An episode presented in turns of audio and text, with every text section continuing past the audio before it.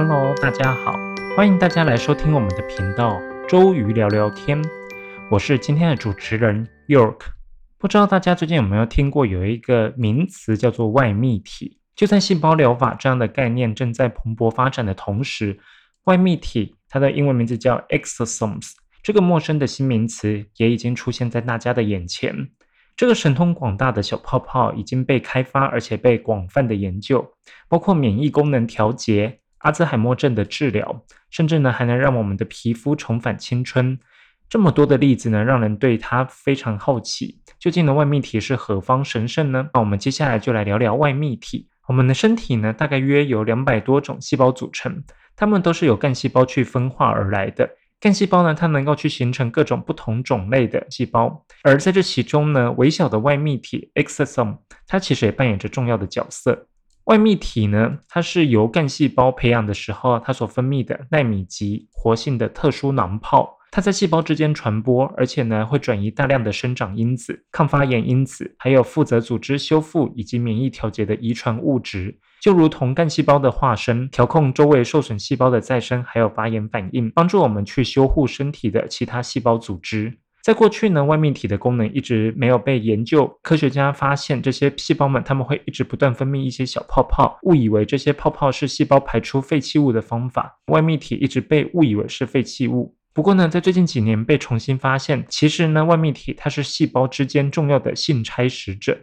在二零一三年呢，诺贝尔生理奖颁发给了 James E. Rothman、Randy W. Shackman，还有 Thomas C. Sudhoff 三位教授，便是表扬他们在细胞外载体或者是囊泡，叫做 extracellular vesicle（EVS），还有外泌体的研究的成果贡献。解谜了细胞是如何规划这些讯息小泡的它们的运输。我们可以把细胞比喻为物流中心，而外泌体呢，就可以把它想象成是邮差。它是以脂肪层包裹，承载着蛋白质，还有多种细胞讯号的因子，体积大概只有二十到两百纳米的大小，可以轻易穿透毛细血管屏蔽，并且到达其他细胞组织。在细胞之间扮演讯号传递者，让干细胞跟干细胞之间可以产生对话。受损的细胞发出求救讯号，也可以被其他细胞接收，并且呢告诉其他细胞应该执行哪些任务，好让细胞可以再生并且存活下来。这些泡泡外泌体呢，携带着就是像是荷尔蒙的蛋白质，或者是含基因讯息的 DNA、RNA，或者是 microRNA，将这些指令呢传递到其他的细胞，调控着其他细胞的行为，是细胞和细胞之间沟通的方式之一。外泌体在分泌的过程会带走部分原本细胞的细胞膜，还有细胞膜上的表面蛋白，因此呢，外泌体便含有它来自哪个细胞的讯息。就像是外泌体在离开出发点的时候，在自己身上贴了名牌，宣示它来自哪里。特定的细胞会分泌特殊的外泌体，这让科学家将收集而来的外泌体应用作为一种生物标记，并且分析这些外泌体泡泡，便可以得知身体哪些细胞正在分泌哪些讯息。在临床上呢，便衍生出称为液态切片的方式来观察身体的状况。在二零一九年，一个来自米兰大学的研究团队发现，造成阿兹海默症的病理沉淀蛋白，例如淀粉样蛋白 A 贝塔、tau 超蛋白以及 alpha synuclein，是与外泌体一同从脑神经细胞释放出来的。因此呢，科学家只要透过外泌体的收集，便可同时并且及时的监测病况，以及借由分析外泌体的内容物，去研究退化性。神经疾病的进程，还有它的机制。二零二零年，同样来自意大利的团队。阐述了羊水干细胞所分泌的胞外载体具有治疗退化性神经疾病的潜力。团队发现呢，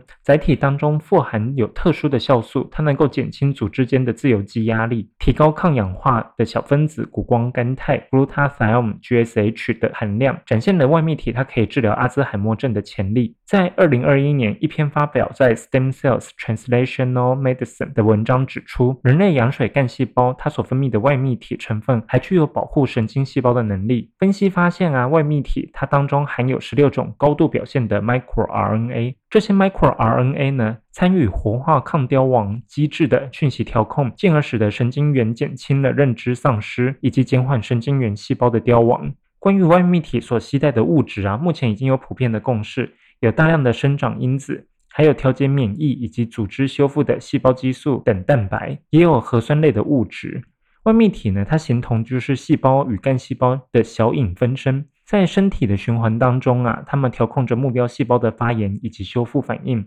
在《转译医学年鉴》于二零一七年发表的一篇文献当中指出，间质干细胞呢，它对于免疫系统调节有很密切的影响。其中呢，原因就是透过间质干细胞所分泌的外泌体，对周边的细胞去进行调控。像是树突细胞、淋巴 T 细胞这些细胞，它们都会借由吸收以及分泌外泌体来调整它们的行为。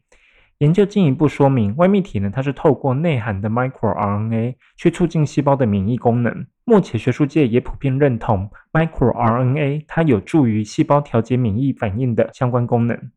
既然外泌体呢，它携带着许多抗发炎因子、再生修复讯息，而且呢又十分利于细胞吸收，应用在皮肤医学的治疗方案就如雨后春笋般的萌生。尤其呢，以干细胞所分泌的外泌体最引人好奇。过去呢，常常听闻富含百万干细胞成分的保养品，实际上呢，需要三思是否真的有技术能够将活生生的干细胞存放在瓶瓶罐罐里面，更不用提到就是说如何去维持它的活性。不过呢，外泌体的研究给人们发现更为实际的选择。多项研究指出，干细胞它们所分泌的外泌体已经有非常显著促进再生能力，能够为老化组织提供有效的修复功效。多项文献证实。外泌体能够促成纤维细胞的再生，对于皮肤的弹性维持有帮助。随着年龄增长啊，肤质会逐渐出现衰老的一个特征，例如色斑啊、皱纹，这些都是由于皮肤的再生能力减弱。如果说外泌体能够促进皮肤的细胞再生的话，或者是延缓皮肤老化，这个都会成就所有爱面子的人的美梦。因此呢，外泌体正逐渐被越来越多的研究证实有这样的潜能。目前，在全球也已经有许多诊所还有业者采取使用外泌体萃取开发脸部护理相关的产品，主要的诉求是减少色素沉淀，还有斑块，减少细纹，改善皮肤紧致度等等，从而去改善肤质、均匀肤色，达到逆龄再生、重生修复的可能性。目前呢，外泌体的应用已经不仅仅是在帮助烧烫伤的伤口修复，含外泌体的保养品啊，它已经成为抗老的新趋势。透过微创或者是搭配像是生长因子、玻尿酸等等物质传递给目标区域，它已经不仅能帮助伤口愈合，甚至更有可能促进肌肤的新生。而这边就要特别提一下外泌体的优点。外泌体的第一个优点就是它容易吸收，因为呢它是属于纳米级的分子，所以非常容易被吸收。第二个，它的高相容性。因为毕竟外泌体它是属于从细胞里面出来的这个分泌的囊泡，所以它具有脂肪层的构造，容易被其他的细胞相容吸收。第三个优点是传递速度快，外泌体它透过传递细胞与细胞之间的讯息，在细胞之间出现异常的时候，寻求其他细胞的支援，让健康的细胞来对这个受损的细胞进行再生修复的作业。所以呢，它的传递速度也是非常迅速的。不过呢，它也有一些缺点。首先，第一个缺点是容易破裂。外泌体它细胞的囊泡啊，虽然不需要低温保存，但是呢，在分离纯化的过程当中非常容易破裂，会造成具有修复功能的生长因子因此流失，甚至呢失去功能。在一般的产业界，大多数会利用降温或者是冻干等制成，把它优化，降低分离过程当中的损失率。第二个缺点就是它的价格昂贵。外泌体疗法的运用啊，虽然能够大幅提升疾病还有细胞再生修复医疗的进步，不过呢，它的缺点就是价格非常的昂贵。想要享受这种疗法，那必须付出的费用也会相当的可观。外泌体呢，它是细胞分泌的讯息囊泡，运载着影响细胞行为的指令，在应用于临床治疗方面，相比于干细胞，它比较难取得、保存以及应用，而外泌体呢，它具有更多的优势。如果说以单纯施行在人体的实行方面来说的话，外泌体它相对于干细胞就更简单一点。除此之外呢，外泌体能够顺利的和各种细胞相融，因为呢，外泌体的包裹结构和细胞膜是一样的双层磷脂质，就是刚刚讲到的脂肪囊泡，增加了它使用的方便性，并且呢，外泌体它只是分泌出讯号，促进以及影响原本就有功能的目标细胞。相比之下呢，外泌体它显得更加安全、简单而且有效，排斥风险也更小，也没有癌变增生的疑虑，是非常值得发展的新兴领域。现在就会发展出很多外泌体的保养品。那这些外泌体的保养品有哪些效果？首先呢，外泌体它具有显著的再生能力，在老化的组织上面提供很好的舒缓功效。应用在保养品的时候，它可以达到肌肤新生、淡化细纹以及再生修复的效果。首先，第一个，它可以促进我们的伤口愈合、淡化疤痕。外泌体呢，它会促进胶原蛋白的产生，协助伤口初期的愈合、淡化我们的疤痕。第二个，它可以促进老化的皮肤再生。由于外泌体的分子更小，容易被相容吸收，所以应用在保养品当中。它可以协助我们的皮肤唤起复活信号，甚至呢可以直达纤维母细胞，达到就是由内而外锁水亮白、收敛毛孔、调理因为干燥发痒的敏感肌肤，来恢复肌肤原本的光泽与弹性。这边特别提一下，纤维母细胞它是构成我们胶原蛋白、玻尿酸的主要来源。如果我们可以刺激纤维母细胞的话，它可以让我们皮肤分泌大量的胶原蛋白，让皮肤维持紧致有弹性的状态。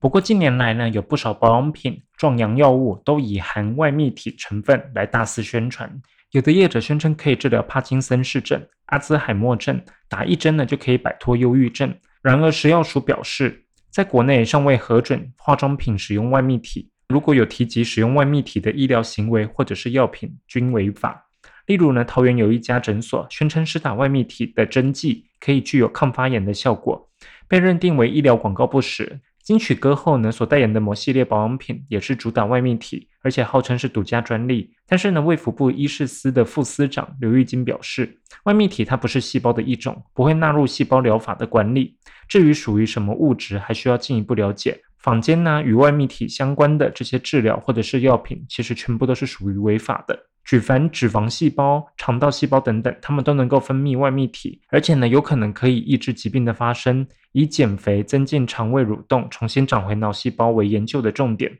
但是呢，经历了十年的研究，医界仍难以控制外泌体的品质，导致乱象丛生。有些业者，他们为了规避现行细胞疗法等相关的医疗法规，将鸡的细胞外泌体打到人体，或者是呢，把人体的外泌体打到宠物身上。这些呢，其实都潜藏更多的危机。刘玉金表示，目前在台大医院已经有申请外泌体治疗糖尿病组的人体试验计划，而且呢处于起步阶段。食药署副署长陈慧芳表示，目前没有一项外泌体药品取得我国的药品许可证，也尚未核准化妆品可以添加外泌体。如果相关的产品广告宣传涉及虚伪或者是夸大不实，就会遭罚。卫福部前部长林作言则建议。将外泌体纳入特管办法，有效管理，来避免就是危及国人的健康，提高医界、学界还有相关研究品质。外泌体其实也被认可可以作为药物传递的关键载体、疾病检测的非侵入性的检体来源，以及了解各类疾病，例如癌症的致病机转。近年来呢，成为生物医学的热门研究。根据美国市场调查公司 Grant View Research 的一份报告。全球在外泌体的商业规模预估在二零三零年可以达到二十二点八亿美元。外泌体它所最受瞩目的医疗领域，首推癌症，它被认为是一种新型的液态切片，叫 liquid biopsy，具有非侵入性的优势，相较于循环肿瘤细胞或者是循环 DNA，细胞外泌体被认为它的稳定性更高，而且呢更可能成为新一代疾病生物标记的检测平台。例如，有一些外泌体的 microRNA，它的检测可以诊断出早期非小细胞肺癌，以及用来评估化疗药物对直肠癌的治疗效果。利用抗体去抓取外泌体，结合荧光检测技术，使得体液样本的外泌体检测不需要经过纯化，即可检测外泌体内外的蛋白质表现。例如，血浆外泌体当中的纤连蛋白 fibronectin，可用于乳腺癌的诊断。但是呢，细胞外泌体内核酸分子的非纯化检测方法仍待开发。外泌体它具有容易穿过生理屏障的优势，例如血脑屏障，被视为新一代药物的运输载体。目前呢，具有多项临床试验正在进行当中，例如利用植物来源的外泌体装载姜黄素来治疗大肠癌。另外呢，间质干细胞对肿瘤有趋向性，可以利用间质干细胞的外泌体携带 KRAS G12D 致癌基因的 RNAi 片段。治疗胰脏癌等等，外泌体呢也与病毒感染的疾病相关。美国有一项研究指出，在感染新冠肺炎的急性期患者血液当中，可以检测出带有细胞接受器 ACE2 的外泌体。研究也在小鼠的感染模式当中，使用人工制造带有 ACE2 的外泌体，可以显著降低肺部急性、慢性发炎和以及出血的情况。将来呢，也可以开发外泌体作为治疗新冠肺炎的药物。目前已经有九项治疗新冠肺炎的外泌体临床实验正在进行当中。间质干细胞它具有免疫调节的特性，可以开发作为发炎性疾病的治疗方法。那有许多研究发现呢，间质干细胞分泌的外泌体具有和细胞相同的免疫调节特性。例如，骨髓间质干细胞的外泌体它可以改善类风湿性关节炎的发炎。目前也有多项临床试验持续验证它的功效，例如以骨髓间质干细胞的外泌体可以改善难治性溃疡结肠炎等等。相对于干细胞治疗需要植入细胞，培养过程的细胞可能会出现不稳定，还有微生物污染的风险。使用干细胞的外泌体则具有一些优势，例如外泌体可以使用过滤去达到无菌化，不需要植入细胞本体。可以浓缩来提高注射单位体积内的数量，便于保存、运送，可以直接通过血脑屏障抵达细胞无法到达的大脑等等。以外泌体来作为治疗药物，其实目前仍面临一些挑战，例如稳定以及可重复的分离技术、外泌体的细胞种类来源、提高外泌体的细胞靶向性、可维持外泌体稳定性的保存技术等等。而一旦改变组织或者是细胞培养的方法，则极有可能会影响外泌体生物活性，因此呢，建立外泌体制造的 GMP 规范是维护医疗使用安全的必要策略。必须要验证外泌体的药物安全性、毒理性以及免疫原性，也必须在临床试验当中的二三期当中去检验自体或是异体的外泌体药物有没有长期的不良影响，更必须要建立适用于外泌体的药物开发、给药指南以及法规等等。今天的外泌体就聊到这里。这边相信大家对外泌体也是觉得非常的神奇，因为呢，外泌体它作为一个很新的技术，目前呢，外泌体是可以作为干细胞研究达到瓶颈而可以更上一层楼的方法。希望在不久的将来，外泌体可以作为我们治疗癌症或者是标靶药物，以及更可以成为一体切片，还有临床检验有力的工具。好了，那我们今天外泌体就聊到这里。如果大家对今天的外泌体有任何疑问，都欢迎在我们的频道当中留言。欢迎大家五星好评、按赞、分享给你的亲朋好友。另外呢，我们现在也开通小额赞助的功能。如果说大家觉得我们的内容不错的话，也欢迎大家小额捐款。我们周瑜聊聊天就聊到这里啦，我们下次再见，拜拜。